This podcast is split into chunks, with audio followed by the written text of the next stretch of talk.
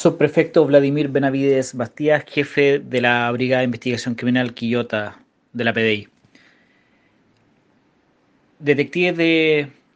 de esta unidad especializada Bicrin Quillota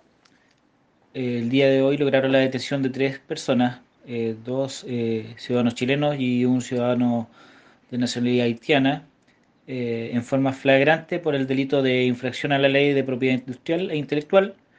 por cuanto existe una denuncia interpuesta por eh, representantes legales de las marcas afectadas. Eh, y en cuanto a los imputados, estos mantenían eh, en locales comerciales de esta ciudad venta a público de prendas de vestuario de distintos tipos y formas, como son pantalones, poleras, zapatillas y otras, falsificadas en forma y fondo con marcas e imágenes estampadas de diversas empresas y marcas internacionales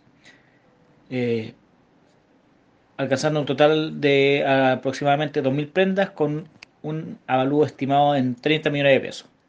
Los detenidos fueron eh, informados al fiscal de la macrozona, quien instruyó que estos sean apercibidos en virtud del artículo 26, quedando a espera de citación por parte del respectivo Ministerio Público y que las muestras eh, de ropa debían enviarse al laboratorio de Criminalística Regional de la PDI para su respectivo peritaje.